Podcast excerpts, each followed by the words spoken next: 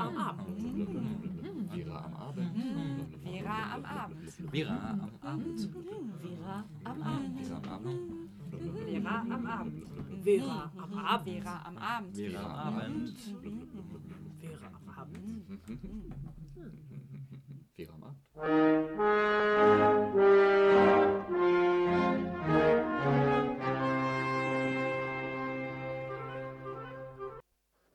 Das war Alas Barricadas auf die Barrikaden, eines der wichtigsten Lieder der anarchistischen Bewegung im Spanischen Bürgerkrieg. Es geht um Revolution, Verteidigung der eigenen Werte und Freiheit. Gehört haben wir dieses Lied heute aber nicht auf Spanisch, das habt ihr wahrscheinlich gemerkt, sondern auf Kurdisch. Und in unserer Sendung geht es heute um Krieg, Frieden und Revolution in Kurdistan. Und dazu begrüßt euch ganz herzlich die Redaktion von Vera am Abend. Und heute sind für euch im Studio Manja, Hallo. Isabel, Hallo. Nele, Hallo. Robert an der Technik und ich, Laura. Und außerdem haben wir noch einen Studiogast eingeladen, Gregor. Und ihn werden wir gleich noch weiter vorstellen. Dass du nämlich hier bist, Gregor, das hat ja damit zu tun, dass wir als Redaktion vor ein paar Wochen einen Flyer gefunden haben und so auf das Thema der Sendung gekommen sind. Ich guck mal, 30.01.1730 Marktplatz steht drauf und weiter Frieden für Rojava, Kobane, Afrin. Und diese drei Orte liegen in Syrien im kurdischen Teil. Und wir haben von dir gehört, Gregor, du bist Teil des Bündnisses Greifswald für alle. Ihr habt diese Veranstaltung organisiert. Wie kam es dazu? Wie es dazu kam, wir sind ungefähr vier, fünf Tage vor dem 30.01. angesprochen worden, dass man doch anlässlich der, äh, des Überfalls der Türkei auf die äh, Region oder auf, auf die Demokratische Föderation Ro- Rojava, ähm, dass man doch da auch in Greifswald was tun sollte. Also angesprochen worden sind wir von türkischen und syrischen Kurden. Und dann haben wir eben innerhalb von drei, vier oder fünf Tagen diese Mahnwache angemeldet. Und dann äh, hat das da so stattgefunden auf dem Marktplatz in Greifswald. Ich selbst konnte leider nicht da sein, ähm, bin viel zu spät gekommen, da war nichts mehr los. Und ähm, vielleicht kannst du für mich und auch für unsere Hörerinnen, die nicht da waren, einen kleinen Überblick geben, wer war da und ja, was wurde auch gefordert, worum ging es in den Redebeiträgen? Jetzt muss ich ein kleines Geständnis machen. Die Redebeiträge waren überwiegend in Kurdisch und sind auch nicht alle übersetzt worden. Und mein Kurdisch ist leider nicht gut genug, um alles zu verstehen. Aber es ging im Wesentlichen darum, ein Zeichen zu setzen, ähm, dass es gerade die Kurden waren, die ähm, in Syrien und in, in, dem, in, der, in der Föderation Rojava ähm, dafür gesorgt haben, dass der IS zurückgedrängt wurde und jetzt dann von der Türkei und anderen, also von der Türkei überfallen wurde und von anderen im Stich gelassen wurden. Und dazu wollten wir ein Zeichen setzen. Es waren rund ja, 150 Leute auf dem Marktplatz. Ähm, es war schon ein schönes Bild. Ja, zumal ja die Situation oder die Organisation sehr kurzfristig war und ihr dann doch noch einige Leute da einladen konntet mit dem Thema. Es war sehr kurzfristig. Wir haben versucht, nein, es war auch noch eine kurze Meldung äh, in der örtlichen Ostsee-Zeitung, aber ansonsten im Wesentlichen über soziale Netzwerke äh, mobilisiert. Und dafür fand ich das recht ordentlich. Ich glaube, wir hatten 70 Leute angemeldet und es waren dann eben Doppelt so 140, viele. 150. Ja, ähm, die Situation in Afrin, äh, einem Teil von Rojava, dazu kommen wir später noch, hat sich ja jetzt in, den, in dem Monat, der seitdem vergangen ist, nicht wirklich entspannt. Es ist, hat sich eher noch zugespitzt. Habt ihr als Bündnis noch vor, weiteres zu unternehmen, um darauf aufmerksam zu machen? Das wird sicherlich auch von der weiteren Entwicklung abhängen. Ähm, wir haben uns im Vorfeld eigentlich keine Gedanken dazu machen können, ob jetzt aus der Mahnwache selber ähm, oder auch aus den Kontakten, die daraus entstanden sind, ähm, weitere Aktionen oder ähm, Demonstrationen oder sonst irgendwas in der Art äh, zu machen ist. Ähm, ich denke, das wird die Zeit bringen. Ähm, ich glaube auch, dass ähm, die Situation der Kurden, ob jetzt in Syrien oder in der Türkei oder Iran, Irak, ähm, ohnehin immer die Aufmerksamkeit aller bedarf. Und kannst du sagen, was es noch bedarf, neben der Aufmerksamkeit, damit sich die Situation da verändert? Naja, Solidarität äh, aus Greifswald, aus Mecklenburg-Vorpommern, aus Deutschland, aus der ganzen Welt. Ähm, ich denke, wir sind ein kleiner Teil, äh, um darauf aufmerksam zu machen, begreifen uns auch nur als kleiner Teil. Und ähm, ich glaube, da sind jetzt auch andere am Zug äh, für die Kurden und für Kurdistan was zu tun. Ja, vielen Dank für die Antworten und äh, ich wünsche dir weiterhin alles Gute für dein Engagement. Und ja, ich würde noch einen kurzen Überblick über die Sendung geben. Und zwar haben wir als Redaktion von Vera eben versucht, äh, all das, was jetzt im Interview schon so angeklungen ist, ein bisschen besser zu verstehen, was da los ist in der Region um Rojava und ähm, in Afrin, in Kobane und so weiter. Und ähm, ja, uns ist aufgefallen, manchmal war es sehr verwirrend, manchmal sind wir auf mehr Fragen als Antworten gestoßen. Und ähm, das haben wir so ein bisschen versucht, trotzdem zusammenzufassen. Da werden wir euch jetzt durch die Sendung begleiten. Wir haben noch äh, einen Beitrag zur Situation in Afrin. Ähm, da ist es, hat schon eigentlich ab dem Sommer 2017 angefangen, sich diese Situation so abzuzeichnen. Schon da gab es ähm, Aktionen der Türkei. Dann haben wir gemerkt, äh, wir reden irgendwie über Kurdinnen, Kurden, manchmal über Kurdistan, manchmal über Rojava, wollen so ein bisschen gucken, was ist das eigentlich, wo ist das eigentlich und wer hat da irgendwie Interessen. Dann geht es um deutsche Waffenlieferungen an die Peschmerga im Nordirak. Und wir wollen auch die ganzen komplizierten Antworten, die wir bekommen haben, euch nicht vorenthalten und würden zumindest versuchen, sie kurz zusammenzufassen.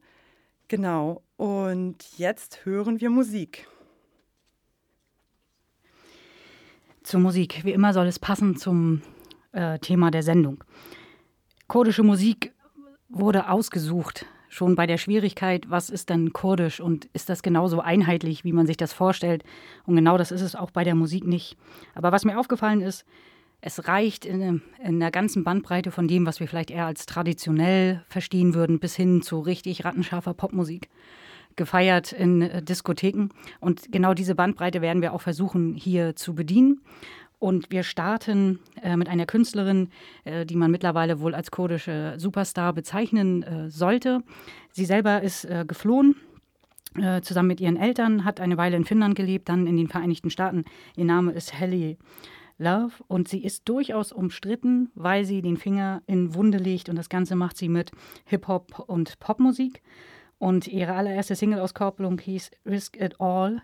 Und da hat sie auch von den Bildern des Videos ganz schön hingelangt. Es äh, reichte so weit, dass Morddrohungen sie erreicht haben. Ähm, zum Beispiel islamistische Gruppen haben sie hier im starken Maße bedroht und auch versucht, immer wieder zu diskreditieren. Wir hören als allererstes, sie wird zweimal in der Sendung auftauchen, das hat sie dann vermutlich auch so verdient. Es ist Helly Love mit dem Titel Revolution.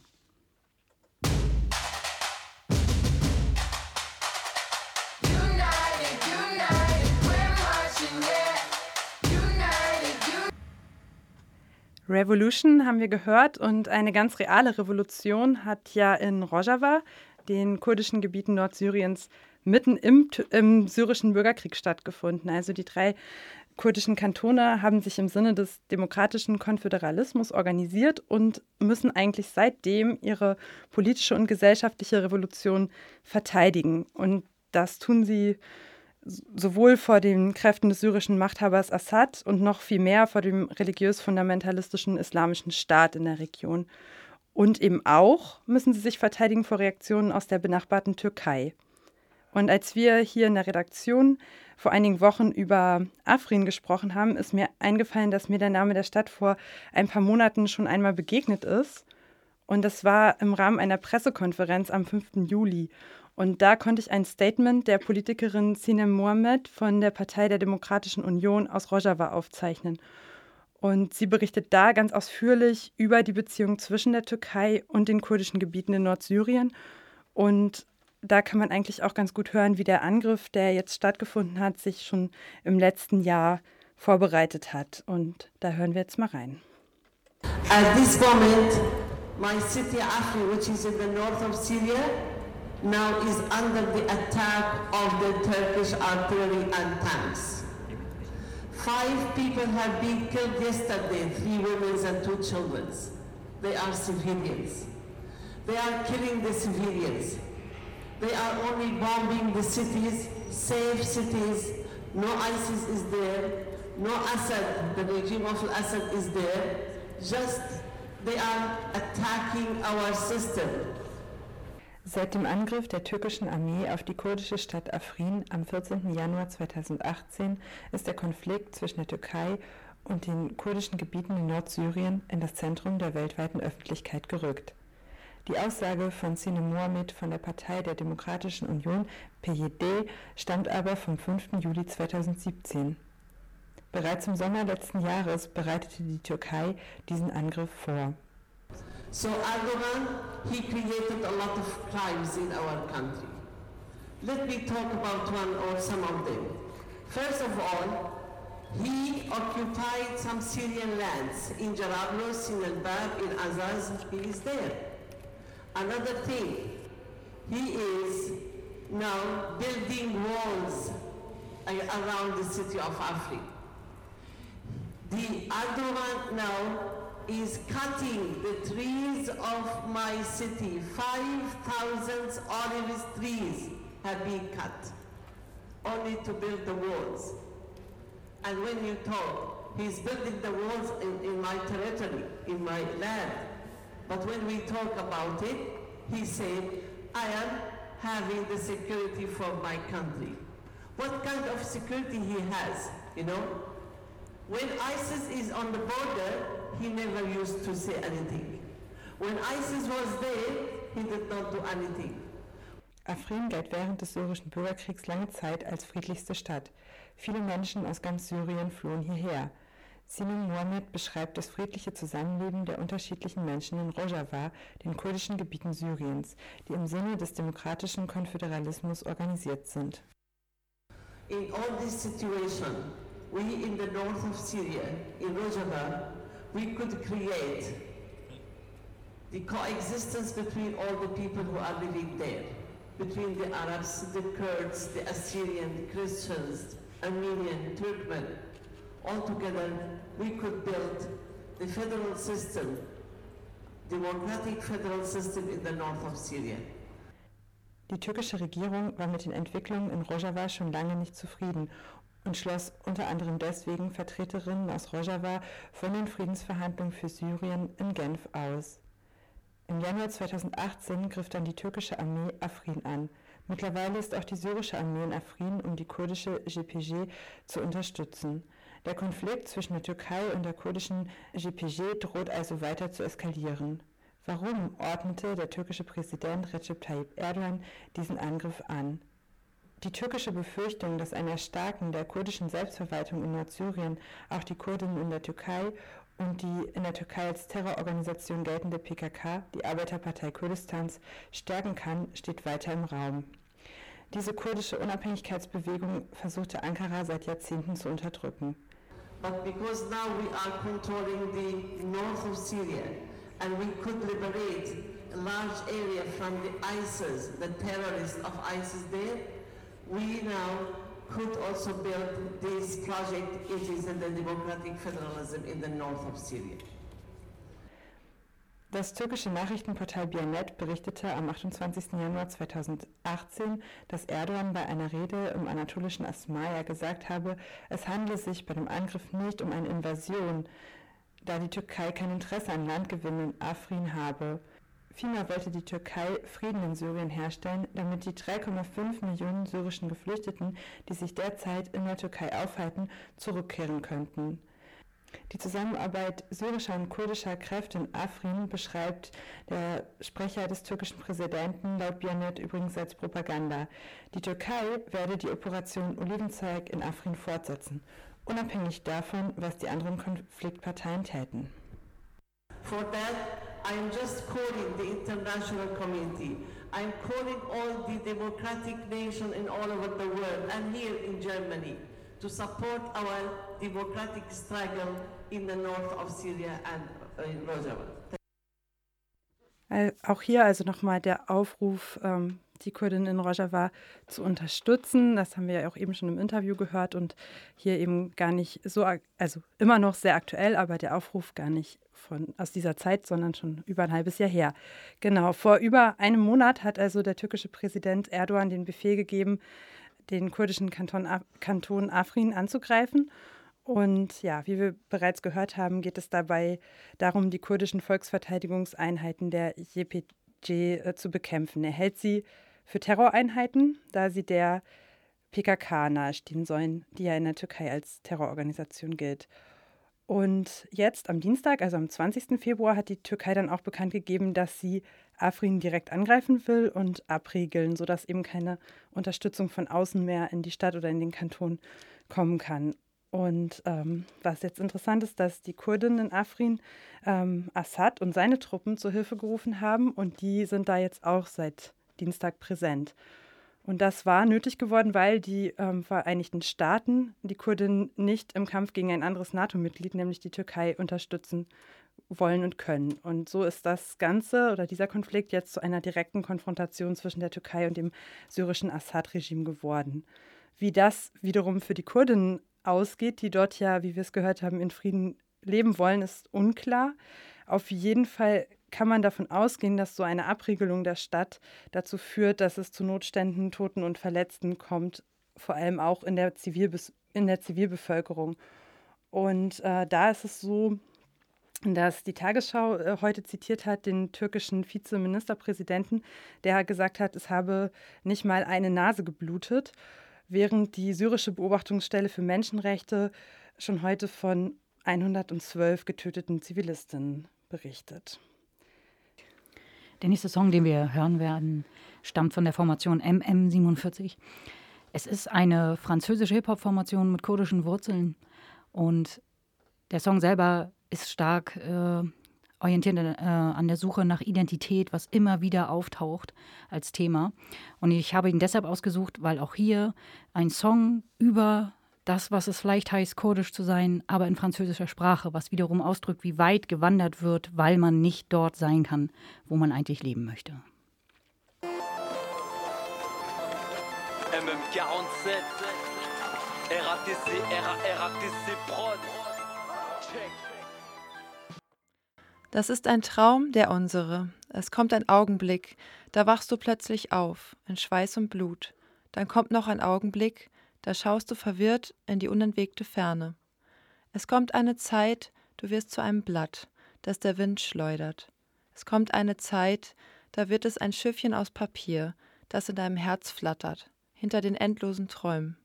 Wie gesagt, aus einem Traum besteht es, der unsere, und du bestehst aus meinen Wünschen, wovon ich jede Nacht träumen wollte, aber nicht sehen konnte, was ich verlangte und nicht erreichen konnte. Das gerade vorgetragene Gedicht ist von Salman Nur Haag. Er stammt aus Kasanli. Dort wurde er 1963 geboren. Der Ort liegt im südöstlichen, südöstlichen Teil der Türkei. 1991 kam er als politischer Flüchtling nach Deutschland. Hier im deutschen Exil begann er dann Gedichte zu schreiben. Das ist Gedicht, welches wir gerade hörten, wurde 2017 in dem gesammelten Band Deine Liebe in meinem Herzen veröffentlicht. Ja, ein kurdischer Künstler. Wir haben das Lied gehört, einem Kurdisch. Und wir haben schon ganz viel über Kurden und Kurdistan gesprochen. Aber so richtig klar geworden, was das eigentlich ist, ist mir immer noch nicht. Nele, kannst du mir weiterhelfen? Uns allen. Ja, ich versuche es auf jeden Fall. Also, wo liegt eigentlich Kurdistan? Eine genaue geografische und politische Grenze dafür gibt es nicht. Am besten schlägt oder ruft Mensch, die uns jetzt zuhören, eine Karte von der Region auf. Das hat mir auf jeden Fall mehr geholfen, einen Überblick zu bekommen. Also, Kurdistan, das ist das Siedlungsgebiet von Kurdinnen in Vorderasien. Es erstreckt sich über mehrere Länder, ist aber kein zusammenhängendes Gebiet. Jetzt könnte man sehr gut diese Karte gebrauchen. Es erstreckt sich vom Osten der Türkei, als Nordkurdistan bezeichnet, von Teilen Westirans, dort als Ostkurdistan bezeichnet, bis zum Norden des Iraks, wo dann Südkurdistan liegen würde. Und in Nordsyrien ähm, wird als Westkurdistan bezeichnet, dort wo auch Rojava oder Afrin liegt, von den Städten, von denen wir heute schon gehört haben. Die Grenzziehung ist nicht einfach, genauso wie es nicht einfach ist, Kurden genau zu definieren und von den Kurden zu sprechen. Schätzungsweise gibt es 25 bis 27 Millionen Menschen, die sich als Kurdinnen definieren, aber eben halt aus verschiedenen Ländern kommen.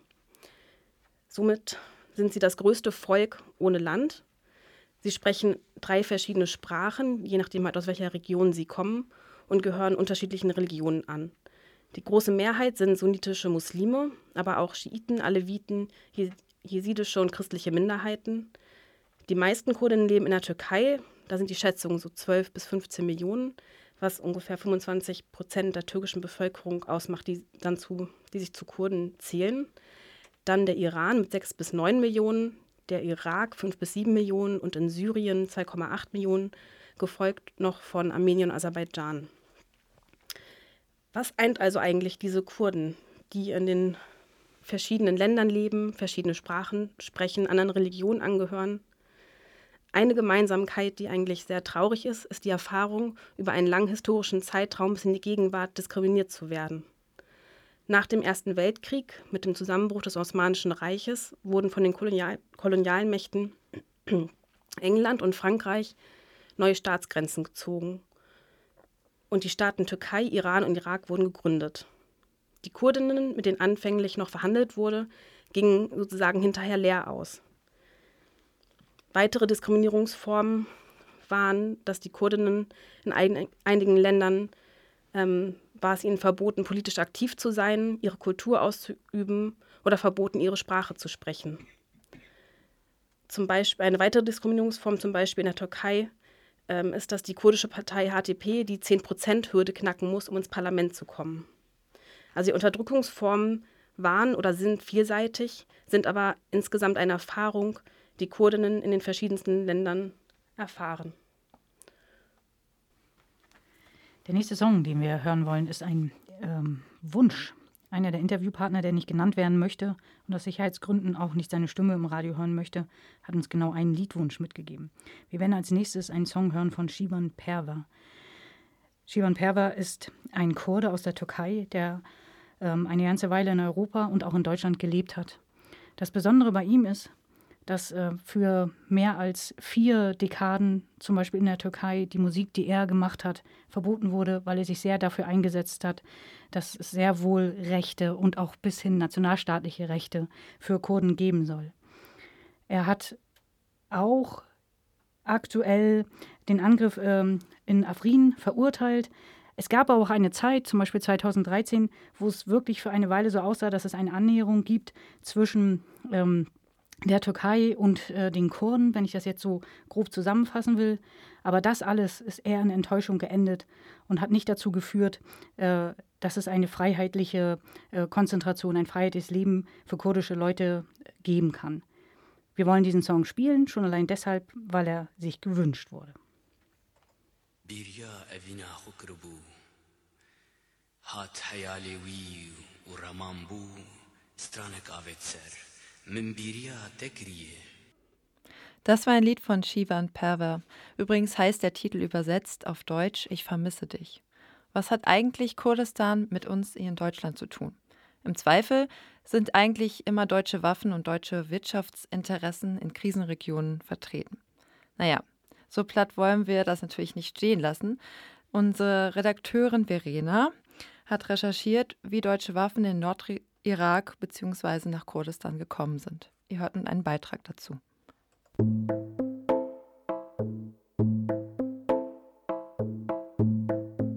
Deutsche Waffen in Kurdistan Als die Terrororganisation Islamischer Staat kurz IS 2014 im Irak in rasendem Tempo Boden gut machte, beschloss das Kabinett Merkel III eine Unterstützung der kurdischen Regionalregierung im Kampf gegen den IS. Die deutsche Rüstungsexportrichtlinie sieht die Lieferung von Waffen in ein Konfliktgebiet eigentlich nur in Ausnahmen vor. Eine Lieferung an die irakischen Kurden wertete Merkel 2014 jedoch als solchen Ausnahmefall. Da die Kurden für die Waffen nichts bezahlen mussten und es sich um ausgemusterte Waffen aus Bundeswehrbeständen handelte, wurde das Ganze eher als Waffenspende denn als Waffenexport gewertet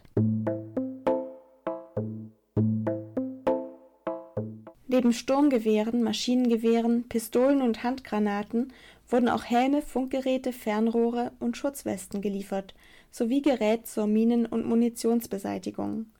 Außerdem wurden 50 Millionen Euro für humanitäre Hilfen bereitgestellt, beispielsweise für die Flüchtlingshilfe in der autonomen Region, die seit Beginn des Bürgerkriegs in Syrien über zwei Millionen Geflüchtete aufgenommen hatte, wohlgemerkt bei rund sechs Millionen Einwohnern.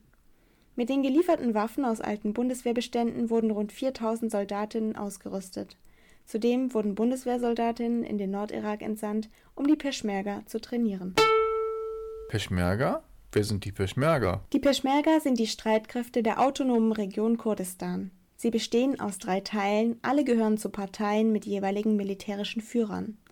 Da sind zum Beispiel die Peschmerga-Kämpfer der PDK, der Demokratischen Partei Kurdistans, auch Barsani Peschmerga genannt, und die Peschmerga-Kämpfer der PUK, der Patriotischen Union Kurdistans. Beide Parteien stellen die Regionalregierung der autonomen Region Kurdistans. Den kleinsten Teil der Peschmerga machen die Kämpfer der Sozialistischen Partei KSDP aus. Enno Lenze, der unter anderem als Journalist und Kriegsberichterstatter tätig ist und mehrmals in Kurdistan in den Regionen war, in denen die Peschmerga gegen den IS kämpfen, vergleicht die Peschmerga-Kämpfer und das Konstrukt mit den mehreren militärischen Führern mit dem föderalen System in Deutschland. Er sagt, es sei quasi so, als hätte jedes Bundesland eine eigene Armee. Er schreibt auch, die Soldaten folgen ihren jeweiligen militärischen Führern, auch wenn es auf einmal politische Parteien gibt. Die Armeen und die Parteien sind also eng verknüpft, verfolgen aber das gleiche Ziel, ein friedliches Leben für die Kurden. Kein Soldat möchte plötzlich unter der Führung einer anderen Partei stehen, ähnlich wie es in Deutschland mit dem Föderalismus der Bundesländer ist. Die Peschmerga zählen laut Lenze ca. 250.000 Männer und Frauen. Sie verteidigen die autonome Region von der syrisch-türkischen bis zur iranischen Grenze und sichern damit eine Region ungefähr so groß wie Niedersachsen, und das so erfolgreich, dass man im Landesinneren relativ sicher leben kann. Die Waffenlieferung der Deutschen an die Peschmerga half ihnen dabei, im Dezember 2014 innerhalb von wenigen Tagen 3000 Quadratkilometer, das ist eine Fläche von rund 55 mal 55 Kilometern, vom IS zurückzuholen. Die Waffenhilfe für die Kurden war und ist umstritten. Generelle Kritiker der Waffenlieferungen sehen vor allem das Problem, dass Waffen, welche in Krisengebiete geliefert werden, früher oder später in falsche Hände geraten. So schreibt Ulrike Schäffer am 17.10.2017 im Tagesspiegel Die kurdische Regionalregierung hat erklärt, die Waffen nur im Kampf gegen den IS einzusetzen. Doch was ist dieses Versprechen wert? Schon früher hatte man im Haus von Ministerin Ursula von der Leyen eingestanden, eine vollständige Kontrolle über den Verbleib der Waffen könne es nicht geben.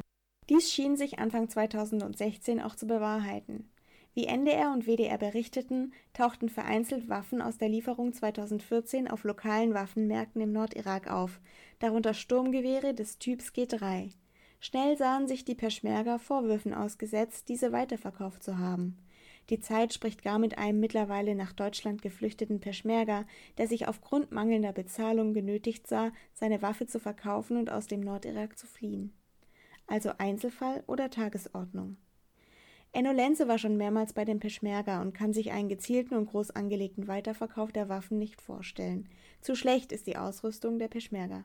Er schreibt: Wenn man die Leute vor Ort mal kennengelernt hat, dann zweifelt man schnell an solchen Headlines. Es sind ziemliche Patrioten und sie kämpfen für das Überleben ihres Volkes. Und sie haben wenig internationale Unterstützung. In der Situation solchen Blödsinn mit den gelieferten Waffen zu machen, wäre also ein Himmelfahrtskommando. Lenze ist also skeptisch ob der Vorwürfe des NDR und WDR und fragt nach. Im Peschmerga-Ministerium kann er Waffenverbleibslisten einsehen und bekommt die Information, dass zur fraglichen Zeit fünf Waffen vermisst seien. Zum Vergleich, zur selben Zeit vermissten die USA im Irak knapp 200.000 Waffen. Tatsächlich kann vom NDR kein genaues Beweismaterial zu den verkauften Waffen vorgelegt werden. Zusätzlich interessant ist, dass vom NDR und WDR gar keine Journalisten vor Ort waren und es ein, in Lenzes Augen, typischer Schreibtischbeitrag war. Weder Fotos noch Videomaterial wurden gefunden und ausgewertet. Die Journalisten des NDR bezogen sich auf Infos von vor Ort, ohne selbst dagewesen zu sein. Auch ist für Lenze unklar, ob die auf dem Schwarzmarkt gefundenen Seriennummern der deutschen Waffen aus der Lieferung 2014 stammen können oder gar aus der Lieferung von G3-Gewehren, die vor Jahren an die Türkei gingen.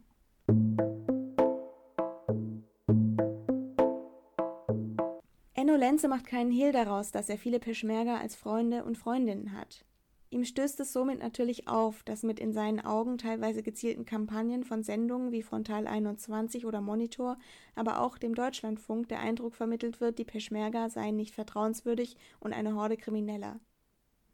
Hinzu kommt, dass sich viele Medienhäuser nicht leisten wollen, Journalisten in Krisengebiete zu schicken. Es ist teuer, gefährlich und man bekommt unter Umständen nicht genau das, was man zeigen möchte. Ganz abgesehen von den psychischen Belastungen für die Reisenden. Also wird viel von bestehenden Quellen weitergereicht und abgeschrieben. Verwunderlich ist in Lenzes Augen aber gar nicht mal die Nicht-Entsendung von Journalisten ins Gebiet. Vielmehr zeigt er sich verwundert darüber, dass viele Medien bei entsprechenden Hinweisen und Korrekturen von Orts- und Fachkundigen kaum Einsicht zeigen und ein regelrechtes Desinteresse an den Tag legen, was mögliche Zusatzinfos von vor Ort Gewesenen betrifft.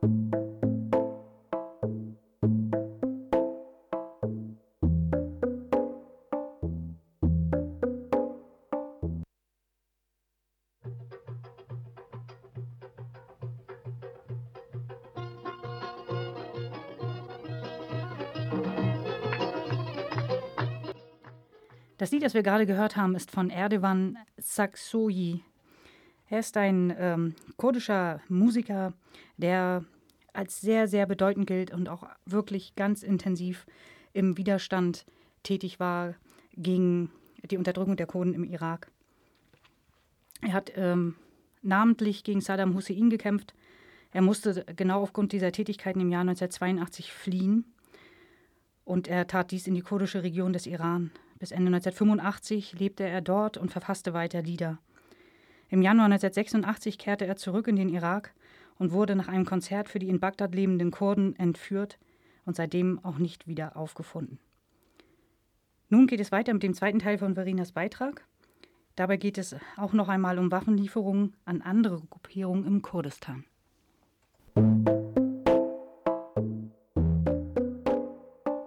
Außer den Peschmerga kämpfen vor allem in Nordsyrien noch andere Gruppierungen gegen den IS. Warum werden bisher nur die Peschmerga von den Deutschen unterstützt? Was ist zum Beispiel mit der PKK, der Arbeiterpartei Kurdistans und JPG, also dem bewaffneten Arm der kurdisch-syrischen Partei der Demokratischen Union? Ein Grund dafür könnte sein, aber so genau sagt das die Bundesregierung natürlich nicht, dass die PKK als Terrororganisation eingestuft wird. Die Peschmerga und PKK kämpfen in den meisten Fällen nicht gemeinsam gegen den IS. Die JPG und PKK sind auch sozialistisch organisiert. Sie fordern einen demokratischen Konföderalismus. Die kurdische Regionalregierung hingegen, für welche die Peschmerga kämpfen, sind dagegen kapitalistisch organisiert. Die Waffenlieferung an die Peschmerga könnte also ein Kompromiss der Bundesregierung gewesen sein eine Lieferung an eine Armee, die wie die Bundesregierung kapitalistische Systeme sozialistischen vorzieht. Bedingung für die Waffenlieferung an die Peschmerga war auch, dass sie die im Westen der autonomen Region im Sinjar-Gebirge siedelnden Jesiden, eine religiöse Minderheit, vor Angriffen des IS beschützen. Diese bekamen jedoch ihre Hilfe, als sie vom IS Mitte 2014 im Sinjar-Gebirge eingeschlossen waren, hauptsächlich von der PKK etwas, das auch in Deutschland für Unmut sorgte.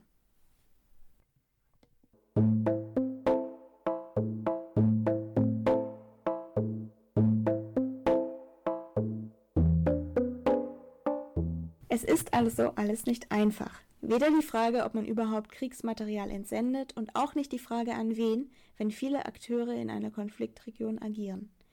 Wichtig bleibt in jedem Fall die Möglichkeit, sich umfassend und aus verschiedenen Blickrichtungen zu informieren, sich viel Hintergrundwissen zu beschaffen, damit man Aussagen der unterschiedlichen Gruppierungen aus der Region einordnen kann, auch mit der Gefahr, verwirrt und mit widersprüchlichen Informationen zurückzubleiben.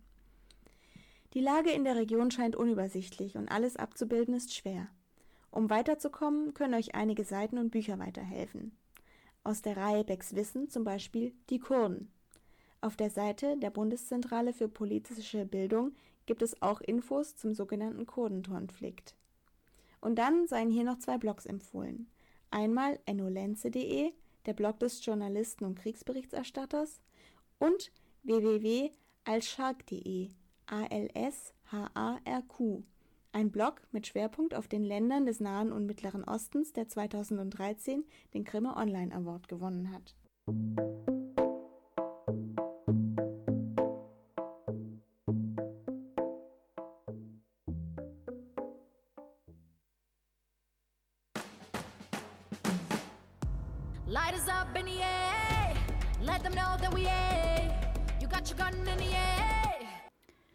Angekündigt zum zweiten Mal in unserer Sendung Helly Love. Diesmal war es der Song Finally. Und wir haben gerade im Studio festgestellt, dass es irgendwie ein ganz bisschen irritierend ist, gerade den interessanten Beitrag von Verena zu hören über Waffenlieferung. Und jetzt ist es Hey Ho, let's go. Andererseits ist es auch ziemlich genau das, äh, mit dem diese Künstlerin spielt. Einfach aus einer Situation, die als absurd und verfahren gilt, genau auch eine solche Form von Musik zu machen. Und das auch durchaus in die Gesichter aller hineinzureiben. Ja, und dann haben wir noch einen ganz kleinen Nachtrag zur Waffenlieferung, der im Beitrag nicht vorkam.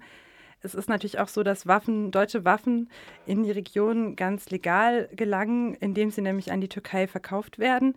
So sind zwischen 2005 und 2011 zum Beispiel 300 Leopardpanzer äh, ohne Einsatzbeschränkung an das NATO-Mitglied Türkei verkauft worden. Ja, das Thema mit den Kurden und dem Konflikt im Nahen Mittleren Osten ist gar nicht so einfach zu verstehen. Wir haben in dieser Sendung ja auch schon darüber gesprochen, dass wir nicht nur nicht von den Kurden oder Kurdinnen sprechen können. Wir haben uns gedacht, es wäre doch die einfachste Variante, mit kurdischen Personen zu sprechen, um uns die aktuelle Lage erklären zu lassen und für uns Licht in das unübersichtliche Dunkle zu bringen. Deshalb haben wir letzte Woche Interviews geführt mit zwei kurdischen Personen aus der Region. Aus Sicherheitsgründen nennen wir hier keine Namen.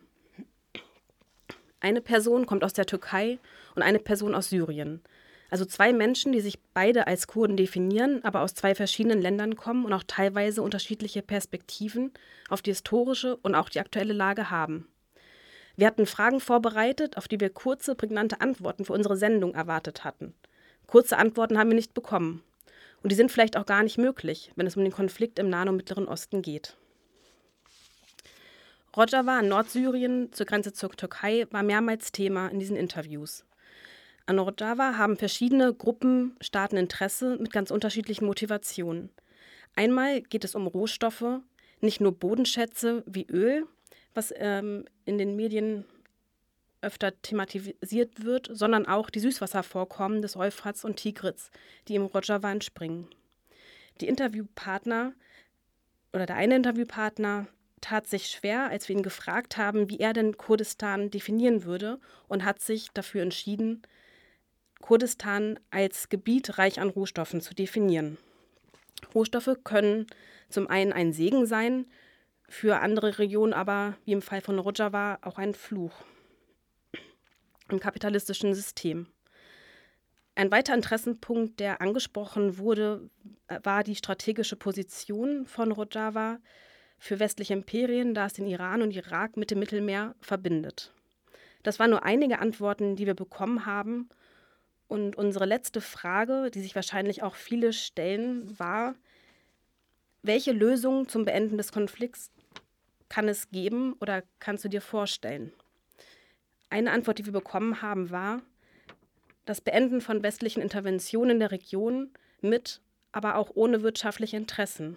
Und damit waren bestimmt nicht nur die Waffenexporte gemeint aus Deutschland, wie zum Beispiel die Leopard 2 Panzer, die gerade von der Türkei gegen Afrin eingesetzt werden, was eine völkerrechtswidrige Militäraktion ist. Für mich haben die Interviews einige Antworten gegeben, aber auch sehr viele Fragen aufgeworfen. Ja, mir ging es eigentlich auch so, auch mit der ganzen Sendung. Ähm, ja, ich glaube, das ist auf jeden Fall ein Thema, mit dem man sich noch sehr viel länger und weiter beschäftigen kann. Ein ähm, paar Tipps, wo man so reinlesen kann, hat Verena ja auch nochmal in ihrem Beitrag gegeben. Mich äh, verwirrt es, je mehr ich dazu versuche, mich zu informieren. Das ist ein ganz interessanter Moment. Ich glaube, über diesen Hügel müsste ich noch rüber und dann würde versuchsweise vielleicht sich äh, etwas mehr klären. Für mich ist ein Fakt, den ich nach wie vor spannend finde, ist, dass, ähm, wenn man die Sprache spricht, das Oral ist das eine, Aber von der Ausbreitung des Gebietes, was wir auch gehört haben durch Nele, gibt es allein davon vier Schriftsprachen, nämlich Kyrillisch, Arabisch, Persisch und die lateinischen Buchstaben für den türkischen Bereich. Und das alleine zeigt an, ähm, um was es dabei genau geht.